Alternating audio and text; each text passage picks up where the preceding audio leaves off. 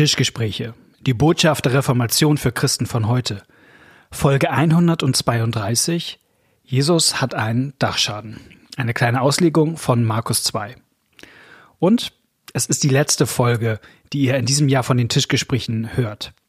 Wir haben uns gesagt, wir machen eine kleine Weihnachtspause und wir wünschen euch noch eine gesegnete restliche Adventszeit, frohe Weihnachten und freuen uns dann, wenn wir uns im neuen Jahr wieder hören. Herzlich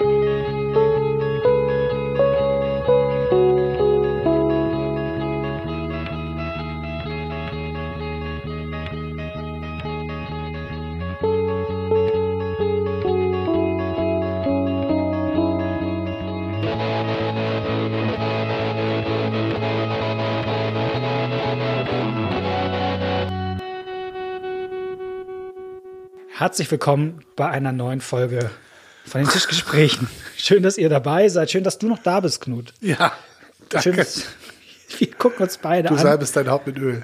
und äh, schenk es mir voll ein. Und egal wie viel Koffein es ist, wir sind müde. Das ist, weil es heute ein langer Tag ist und es ist auch, weil wir sind grundsätzlich müde. Ja, Äh, wir sind irgendwie angestrengt und äh, sagen, aber wir wollen diesen Podcast weitermachen, auch wenn wir irgendwie sehr viel um die Ohren haben. Aber haben gesagt, ey, komm, wir machen, wir machen die großen Synergieeffekt, weil wir müssen ja auch predigen. Und wir beide haben jetzt, also wenn ihr es hört, liegt, liegt das schon ein bisschen zurück, aber wir haben aus unserer heutigen Sicht haben wir einen Text vor der Brust am kommenden Sonntag für uns beide, nämlich aus dem Markus-Evangelium Kapitel 2, überschrieben oft mit der Überschrift Die Heilung eines Gelähmten oder in der alten Der Gichtbrüchige. Und eine ähm, bekannte Geschichte. eine bekannte Geschichte. Ähm, und wir legen eh gerne Bibeltexte aus hier im Podcast und wir denken, oh, vielleicht haben wir dann schon mal unsere tolle Predigtidee. Genau. Und deswegen. Weil wir beide gucken auf den anderen und denken, vielleicht hat der die tolle Idee. Genau, genau. Genau. Ähm, von daher, aber mein erster Vorschlag wäre, dass wir, Den Text lesen. ja, Und nach einigen Tagen ging Jesus wieder nach Kapernaum. Und es wurde bekannt, dass er im Hause war. Und es versammelten sich viele, so dass sie nicht Raum hatten, auch nicht draußen vor der Tür. Und er sagte ihnen das Wort. Und es kamen einige zu ihm, die brachten einen Gelähmten, von Vieren getragen. Und da sie ihn nicht zu ihm bringen konnten wegen der Menschenmenge, deckten sie das Dach auf, wo Jesus war, machten ein Loch und ließen das Bett herunter, auf dem der Gelähmte lag. Als nun Jesus ihren Glauben sah, sprach er zu dem Gelähmten, Mein Sohn, deine Sünden sind dir vergeben. Es saßen da aber einige Schriftgelehrte und dachten in ihren Herzen, wie redet der so? Er lästert Gott. Wer kann Sünden vergeben als Gott allein? Und Jesus erkannte sogleich in seinem Geist, dass sie so bei sich selbst dachten, und sprach zu ihnen, was denkt ihr solches in euren Herzen? Was ist leichter? Zu dem Gelähmten zu sagen, dir sind deine Sünden vergeben, oder zu sagen, Steh auf, nimm dein Bett und geh umher. Damit ihr aber wisst, dass der Menschensohn Vollmacht hat, Sünden zu vergeben auf Erden, sprach er zu dem Gelähmten, ich sage dir, steh auf, nimm dein Bett und geh heim. Und er stand auf, nahm sein Bett und ging alsbald hinaus vor alle Augen, so dass sie sich alle entsetzten und Gott priesen und sprachen, wir haben so etwas noch nie gesehen. Schon eine Geschichte, ne? Ja, ist eine super Geschichte. gibt Sachen daran, die finde ich richtig super. Es gibt auch Sachen daran, wo ich die ich immer noch nicht kapiere. Nee. Ich fange mal ganz vorne an, Ja. gleich mal mit was, worüber ich noch nie so nachgedacht habe, was das eigentlich für ein Haus ist. Oh ja. Ja, wieso? Naja, also, ähm, wem gehört das eigentlich? Das ist ja, kann man ja mal fragen, ne? Vermutlich nicht den Vieren, wenn, wenn das Nee. die Frage ist. Nee, vermutlich nicht den Vieren. Und Weil der Hausherr hätte, den hätten sie ja durchlassen müssen. ja, Wenn der Hausherr kommt und seinen Freund auf so einer Trage bringt, der hätte sagen können, hier ist mein Haus. Nein, nein, die, die machen Sachbeschädigung an einem fremden Haus. Ich habe tatsächlich mal eine, in einem Jugendgottesdienst eine Predigt zu diesem Text gehört, die eine Stunde dauert. Ungelogen, ungelogen. so wie unser Podcast heute. Ja, Ja, aber im Unterschied zu unserem Podcast gab es in diesem ähm, Einstün in dieser einstündigen Predigt auch jede Menge ähm, PowerPoint-Folien, äh, wo unter anderem auch die Architektur des Hauses dargestellt wurde. Also wie damals so ein Haus aussah und bla Ja. bla bla. Also von daher, ähm, das, das waren ja so Flachdächer, da konnte man leicht drauf und so.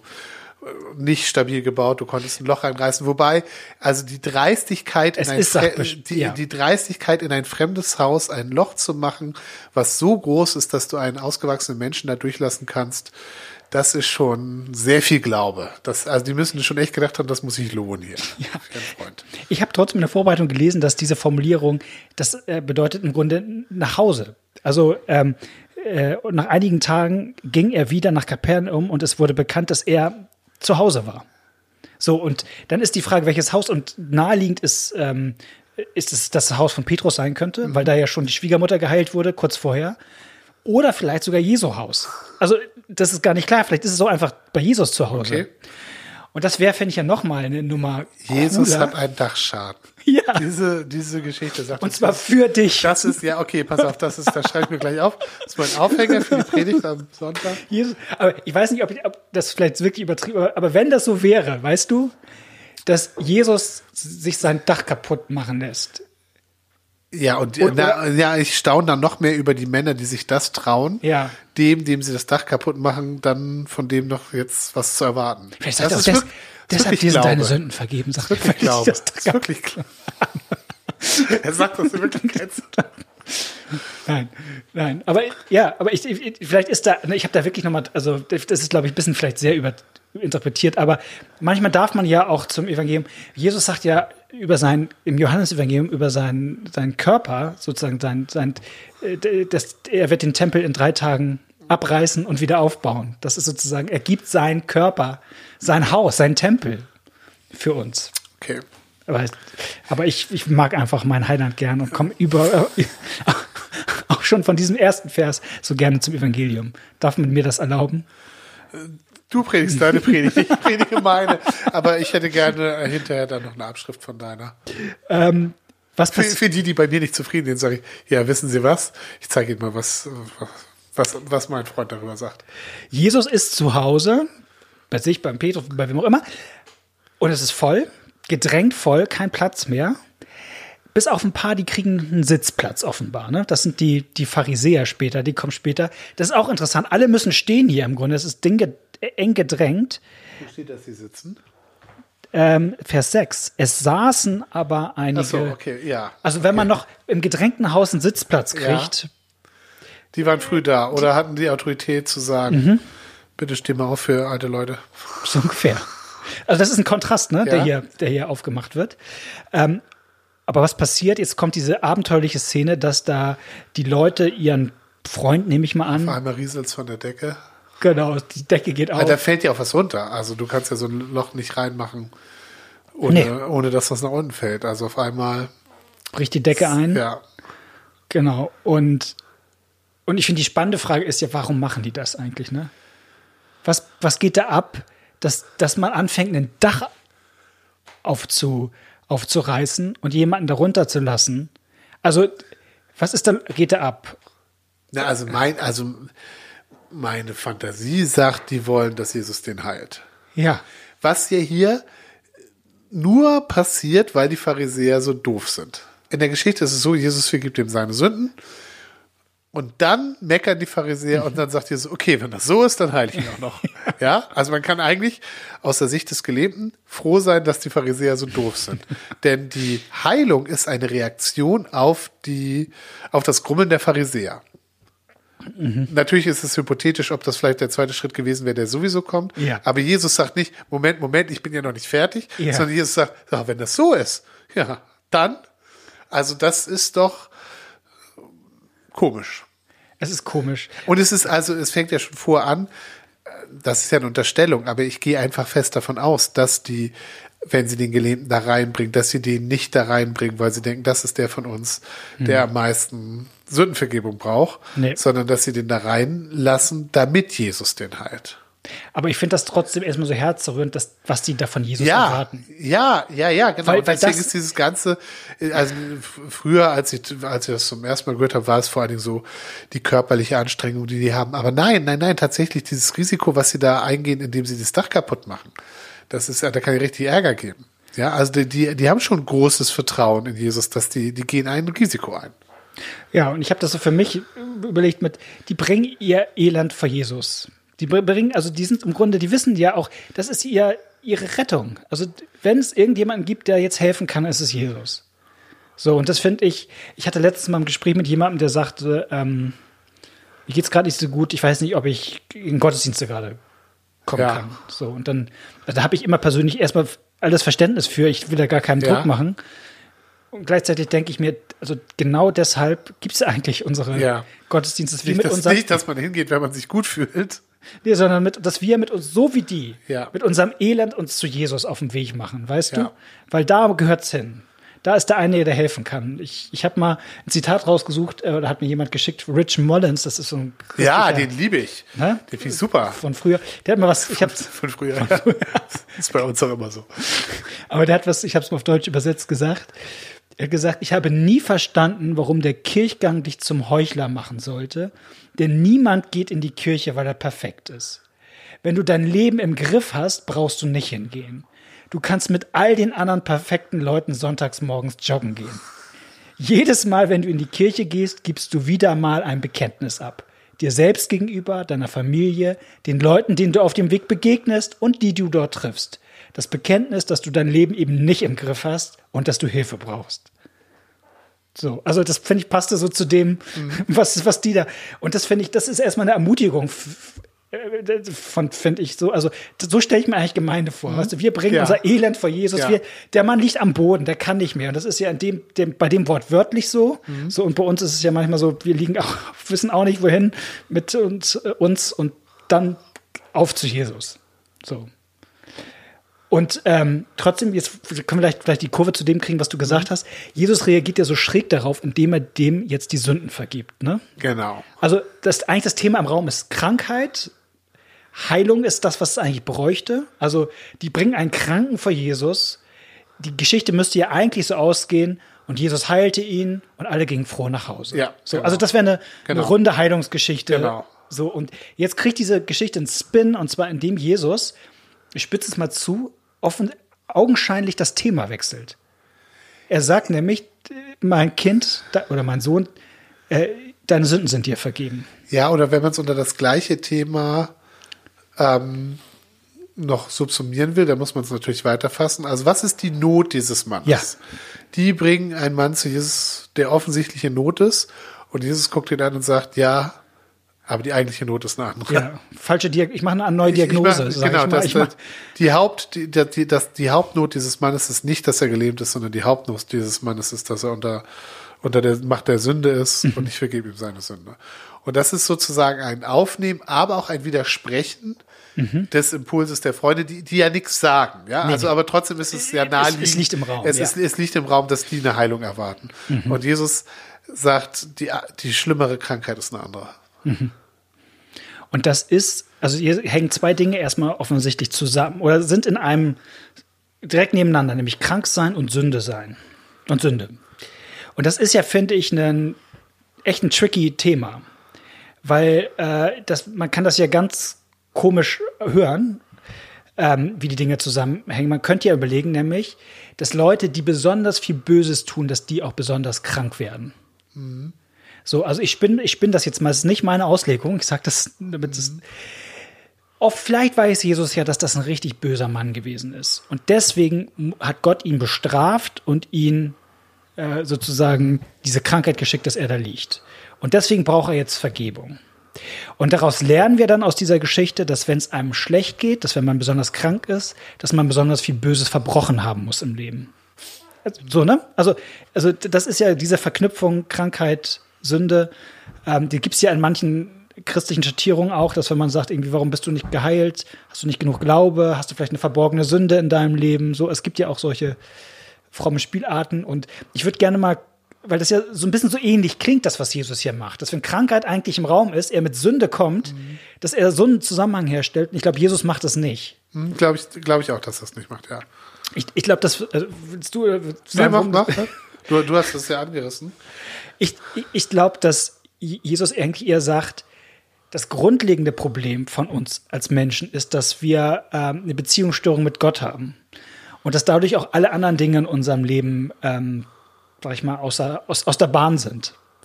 Und er geht sozusagen, Jesus geht an die Wurzel von allem ran. Nämlich, dass unser eigentliches Problem ist unsere Trennung von Gott. Das heißt aber nicht, dass dieser Mann besonders schwer gesündigt hat, mehr als andere, also die da im Raum wären. So. Ja, ja. So. Aber Jesus geht aufs, aufs, aufs Grundsätzliche und sagt eigentlich, die, die, die, die Grundsache, die in unserem Be äh, geklärt sein muss, ist eigentlich ähm, unsere Sache mit Gott. Also ich, ich habe ähm, eine Predigt von Timothy Keller zu diesem Text mhm. gelesen, mhm. die ich äh, in vielen sehr gut fand. Und ähm, also der sagt das ähnlich, aber noch ein bisschen anders als du. Er sagt, die, die, die menschliche ähm, Sicht ist wahrscheinlich das Hauptproblem dieses Mannes ist sein Leiden. Mhm. Das ist sein Problem. Er muss von seinem Leiden erlöst werden. Und Jesus sagt, nee, das Leiden ist nicht das Hauptproblem, sondern das Hauptproblem ist, wie wir auf das Leiden reagieren. Und mhm. also das habe ich vielleicht nicht ganz kapiert oder jedenfalls, oder jedenfalls so wie ich es kapiert habe, stimme ich nicht zu. Keller sagt dann auch noch, das ist auch irgendwie ähm, stärkend, ja, also das, weil das äußere Leiden, ist, da kann man noch keine Verantwortung für, da, dafür, da kann man auch nichts machen und dieses geht auf den Punkt, wo man was machen kann. Das würde ich tatsächlich, vielleicht habe ich es auch falsch verstanden, nicht sagen, also denn über mein, zu meiner Sünde kann ich auch relativ wenig machen.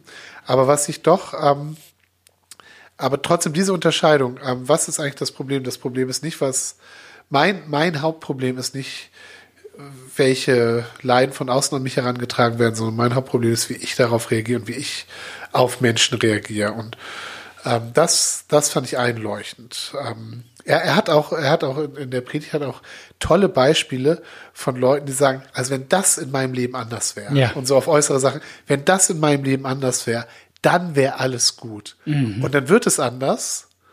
Also die, die, der Traum erfüllt sich. Aber ich bin immer noch ich. Und, und es wird nicht alles gut und die Leute sind total desillusioniert mhm. und sagen, jetzt hat sich diese Hoffnung erfüllt und es ist trotzdem nicht alles gut und sind völlig frustriert. Und, und äh, Keller sagt, das ist das eigentliche Problem, dass wir falsche Diagnosen machen in unserem Leben, was wir brauchen, damit alles gut wird. Und das äußere Sachen sind in dem Fall, äh, ich muss laufen können oder ich muss den richtigen Partner finden oder ich muss den, ich muss den richtigen Job haben und genügend Anerkennung.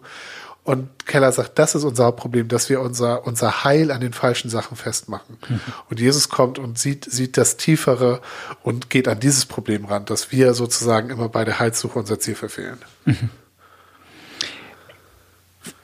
Wollen wir am besten darüber reden, wer Jesus ist?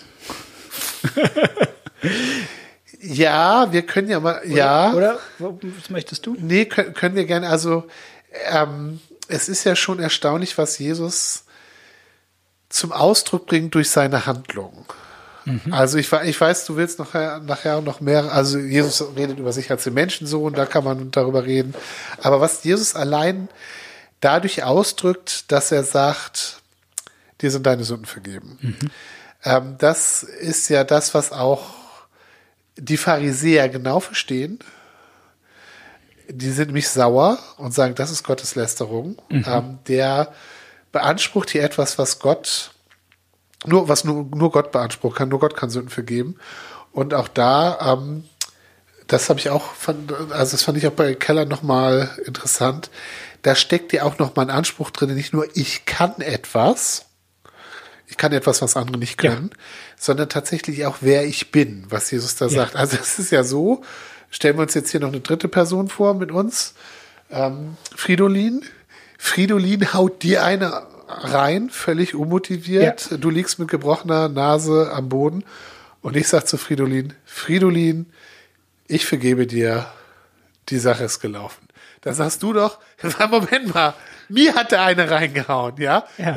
Knut, was, was, was bildest du dich eigentlich ein? Indem ich sage, wenn ich sagen würde, das ist okay, würde ich sagen, Fridolin, eigentlich hast du dich mir gegenüber mhm. fehlverhalten, ja?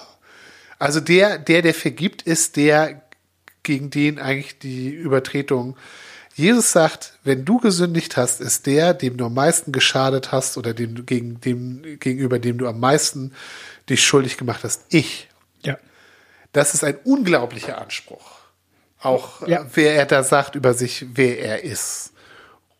Ähm, Nämlich, und das ist die Pointe im Markus Evangelium, Gott, der auf die Welt gekommen Ja. ist. Also, Markus ich bin der Schöpfer. Genau. Immer wenn du jemand, immer wenn du einem anderen Menschen Unrecht getan hast, hast du mein Kind verletzt. Mhm. Hast du mein, hast du meinem Kind Unrecht getan. Und damit hast du mich erzürnt. Aber ich vergebe es dir. Jesus sagt zu ihm sogar mein Sohn, mein Kind. Ja. Also Ja. er stellt diese Beziehung sogar, Ja. Sogar, sogar her. Ähm, ich finde, was eine Kleinigkeit an dieser Vergebungsformulierung, die finde ich auch cool. Die ist im, also ich glaube, man braucht null Griechischkenntnisse, um Bibeltexte zu verstehen. Aber durch Griechisch-Texte gibt es manchmal so, eine, so ein Bonbon, den man noch entdeckt. Ja. So würde ich es formulieren. Oder? Gib mir mal ein Bonbon. Ähm, das ist, die sind deine Sünden vergeben, ist nicht im Perfekt formuliert, sondern im Präsens. Aha, okay. Und äh, also im Perfekt wäre sozusagen so, dir ist halt vergeben, grundsätzlich, und jetzt hat das für dich eine Konsequenz in der Gegenwart, ne? Du bist so frei, sag ich mal, von der Schuld. Aber Jesus sagt, hier, jetzt, in diesem Moment, ist es, passiert es, ich vergebe dir, also die, Ja. du, du bist frei. Also es ist so ein, also es passiert in dem Moment, das finde ich mega cool, dass sozusagen Vergebung ist, ist, ist nicht nur eine Info über was, sozusagen, Ja, was okay, in der ja. Vergangenheit, sondern es passiert hier, indem Jesus es zuspricht, indem er es sagt. Und das finde ich ist eine, eine coole Sache über Vergebung. Und ähm, die passiert, also die passiert ja auch manchmal bei uns in Gottesdiensten und an anderen Orten, dass wir auch Vergebung nicht so wie Jesus zusprechen, aber in, in Jesu Auftrag. Genau, ja, ja, doch An tatsächlich. Stelle? Also genau, Jesus ist der, der das an der Stelle eigentlich sagt, aber er benutzt uns. Ja. Die Vergebung, die wir zusprechen, ist Jesu Vergebung. Das, es gibt auch diese Formel in Genau. der Beichte. Glaubst du, dass meine Vergebung Jesu Vergebung ist? Also, dass ich nur der bin, der die das hier ausrichtet, was Jesus gesagt hat. Ja. Ja, also das ist so eine, so eine, so eine Kleinigkeit, die ich cool finde. Ähm, also, also wir er- erkennen an dieser Geschichte, wer Jesus ist, ne? Also sozusagen der, der Gott, der auf die Welt gekommen ist und der, der weiß, was in Herzen passiert. Jetzt sage ich es doch mal. Kein Problem Das ist so ein, so ein kleines Nebenthema zwischen uns beiden, aber das müssen wir gar nicht so. Kann, ich kann da gut mitleben, dass du es sagst. ähm, äh, ähm, Jesus tut dir was, was eigentlich Menschen nicht so tun, nämlich er versteht dir, wa- er, er, also äh, die Pharisäer denken bei sich in ihren Herzen, ähm, grummeln sie sozusagen und Jesus merkt das. So. Jesus antwortet auf die innere Stimme, auf die innere, nicht ausgesprochene Vorwurf oder Beschwerde der Pharisäer, reagiert er dann. Genau. Und es gibt ja sozusagen viele Verse im Alten Testament, die irgendwie deutlich machen, dass das was Gottes ist. Ne? Ja. Das bekannteste ist, glaube ich, aus 1 Samuel 16. Ein Mensch sieht, was vor Augen ist, der Herr aber sieht das Herz an. 1. Könige 8, 39 heißt es über Gott, denn du allein kennst das Herz aller Menschenkinder. Jeremia 17. Ich, der Herr, kann das Herz ergründen und die Nieren prüfen. Also sozusagen, da ist auch wieder äh, sozusagen wird deutlich, wer der eigentlich ist, der da, der da Ja. vor diesem, vor diesem Menschen mit seinem Elend steht. So, Gott, der zu uns gekommen ist. Beziehungsweise am Ende sogar der Menschensohn. Das ist ja eine Formulierung, die hier zum ersten Mal im Markus-Evangelium auftaucht und die ja eine besondere ähm, Formulierung ist. Also das muss man ja auch mal nochmal sagen. Das ist ja eine Formulierung aus, aus, aus, aus Daniel 7, die, die auftaucht. Also diese Figur am Daniel-Buch, die, die nicht bedeutet eigentlich nur irgendein Mensch, sondern die bedeutet, das ist im Grunde eine göttliche, nahezu göttliche Figur. Das, das ist der Witz eigentlich, dass wenn Jesus vom Menschensohn redet, dass das eigentlich eine, eine Gottesbezeichnung ist. Das ist eine Ja. göttliche Figur. Also die, diese Bezeichnung war mit einer göttlichen Figur Ja, verbunden. genau. Wobei sozusagen bei dem Menschensohn, das war so eine mächtige Figur, so ne, Ja. in Daniel 7, die auftaucht. Dass das ein Sündenvergeber ist, hat man vielleicht noch nicht so auf dem Schirm Nee, gehabt. genau. Aber das lernen wir jetzt hier, dass der Menschensohn, diese, diese herrliche Gestalt, dieser große Gott, einer ist, der für mich gekommen ist in mein Elend und mir all meine Schuld abnimmt und, äh, und, und sieht das, und damit ich verstehe, dass er damit, dass er diese Vollmacht auch hat, sogar noch ein Wunder tut. So. Oder? Kann man das so sagen? Ja. Kann, Ja. ja, was machen wir noch? Das Verhältnis zwischen Sündenvergebung und Heilung ist mir hier noch nicht klar. Also, Jesus, Okay. also die, die Frage, die Jesus hier stellt, ähm, was ist leichter zu sagen, das eine oder das andere? Ja, oh. Das ist auch, und Keller sagt, äh, in dem besten Kommentar, den er gefunden hat, der sich mit ganz viel beschäftigt, dieser Kommentar kommt zum Schluss, darüber ist viel gesagt worden, aber die Frage lässt sich nicht beantworten. Tatsächlich finde ich die schwierig. Und ist sie schwierig. Warum ist sie schwierig? Lass das uns mal stark machen. Und ganz kurz, und ich verstehe auch nicht, warum die Pharisäer, wenn sie das erste bezweifeln, dass er die Vollmacht hat, warum sie dann durch das zweite überzeugt werden sollen. Also ein, denn ein Wunderheiler ist weniger als ein Gott, der vergibt. Ja, aber ich könnte dann natürlich argumentieren und sagen, Jesus zeigt damit sozusagen, dass er im göttlichen Auftrag unterwegs ist, weil Gott ihm das Wunder schenkt. Und das legitimiert quasi auch seinen Anspruch, Sünden vergeben zu können. Weil sonst könnte Gott, würde Gott ihm nicht auch die Macht geben, Wunder zu Ja, tun. aber das sagen die Pharisäer. So, ja, erst mit dem Beelzebub im Munde haben wir auch an anderen klar, Stellen. das also das äh, kommt wenig später sogar nach dieser so, Story. also das eigentlich ist das keine. Also genau, was was ist denn die, die, die Frage war schwer. Äh, Ich habe ich hab auch mal über, über uns nachgedacht. Also normalerweise würden wir immer sagen, es ist schwerer, jemand zu heilen, als ihm die Sünden zu erlassen. Das ist so die, würde ich sagen, die naheliegende Antwort. ja. Ähm, aber ich glaube, wir sagen das auch, weil Wunderheilung etwas ist, was wir nicht können. Ja, und äh, das andere können wir und deswegen sagen wir, gut, dann ist das eine schwerer als das andere. Man kann zumindest sagen. Wir Sünden vergeben. Und, und genau, man kann es man kann's nur sagen. Aber, aber wenn ich da weiterdenke, jetzt ga- mal ganz subjektiv, das kann ich. Ich kann niemand sagen, dir sind deine Sünden vergeben. Ich kann das auch jemand sagen, der mir gegenüber schuldig geworden ist. Ja, also jemand, der mich gekränkt und verletzt hat, dem kann ich das sagen. Ja, und wie oft mache ich das? Also das ist ja, wie gesagt, das ist die Sache, die ich kann. Wunderheilen kann ich nicht, aber die, die ich kann. Und wie leicht fällt mir das? Das fällt mir schon auch nicht leicht. Also, ähm, also ich, ich, ich, ich bin da hin und ich bin da hin und her. Ich, ich finde das keine leichte Frage.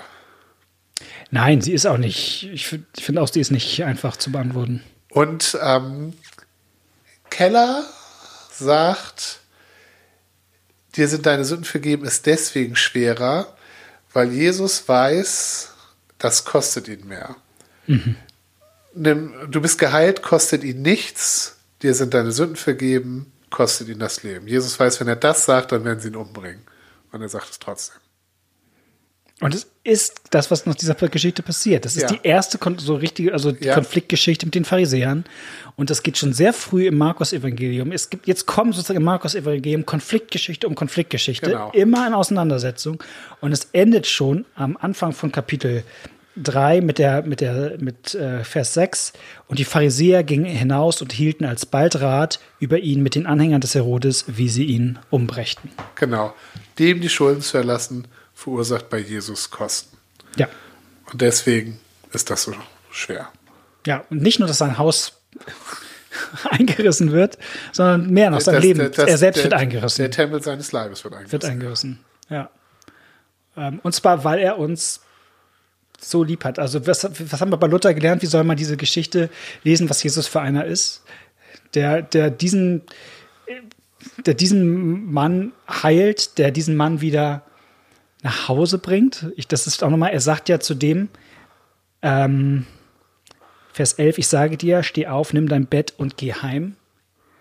Also dieser Mann, das ist ja das Problem bei Krankheit, ich bin ja immer auch isoliert. Ich bin oft, dieser Mann geht wieder nach Hause. Jesus, Jesus da hat einen Dachschaden und, und, und der Tempel seines Leibes wird eingerissen. Also, ähm, und dafür, also Jesus gibt sich, gibt sich hinein in die, in, in die Verlassenheit auch vom Vater, um diesen Mann wieder ganz reinzuholen und reinzubringen. Die Grundlage für die Trennung, die Sünde zu beseitigen, weil er ihn unendlich liebt. Und Und weil er, weil er sieht, was, weil er nicht nur bei dem, bei den Pharisäern ins Herz gucken kann und sieht, was die für Ja. Vorwürfe haben, sondern auch, weil er bei dem Mann noch tiefer sieht, als, als, als der Mann selber sagen kann, was seine Not ist, sieht Jesus, was seine eigentliche Not ist. Ja. Und die geht er an, auch wenn ihn das alles kostet. ja, das ist doch was Wunderbares, oder? Ja. Und was dabei belassen? Ja. Schön, dass ihr heute wieder mit dabei wart. Ähm, wir hören uns in zwei Wochen wieder. Bis dahin, habt eine gute Zeit. Ciao. Tschüss.